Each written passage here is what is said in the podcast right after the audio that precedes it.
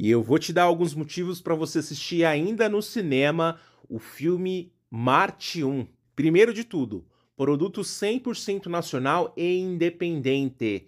Falando de audiovisual brasileiro, pessoal, a gente sabe, a gente está passando aí por um momento de desconstrução do cinema brasileiro. A gente passou por quatro anos bem complicados na produção audiovisual.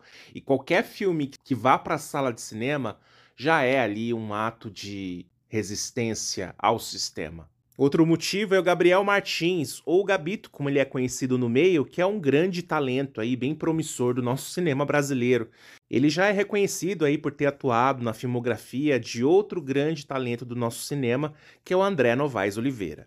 Talvez o ponto mais importante de Marte 1 é que, além dele ser um filme brasileiro, ele é um filme sobre a nossa gente. As personagens têm a nossa cara, têm o nosso jeito, têm o nosso cotidiano. A forma como ele é apresentado desmistifica esse país miscigenado, sempre é retratado a partir do protagonismo da parte eurocêntrica do brasileiro. Mas a gente vê muito pouco o povo no cinema. A empregada doméstica, aquele senhor que pega ônibus lotado todos os dias para garantir o sustento da família, aquele jovem negro periférico cheio de sonhos Pode parecer que não, mas isso faz toda a diferença para a narrativa. Quando um filme retrata dessa forma a maioria da população brasileira, a gente aproxima o cinema dessa população. E essa é uma característica forte da Filmes de Plástico, que é a produtora aí do Marte 1. Essa produtora mineira tem em seu DNA a valorização do cinema, colocando como protagonista o povo.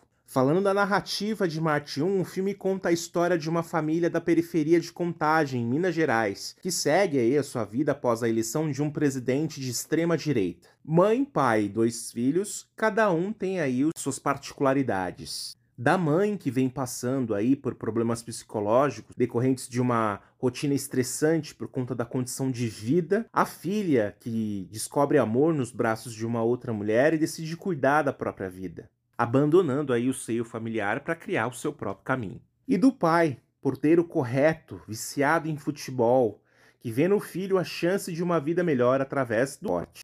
Mas o menino, na verdade, deseja ser cientista e participar da expedição Marte 1 de colonização do planeta vizinho. Se você veio da periferia, em algum momento você vai se identificar com a trama dessa família. E a gente vê também na narrativa a forma como Gabriel Martins coloca é, essas personagens dentro das situações sem colocá-las como vilãs ou mocinhas da própria situação. Então já listei aqui vários motivos para ir assistir esse excelente filme nacional que está em cartaz em todos os cinemas do Brasil. Marte 1, fica a dica para esse final de semana de independência.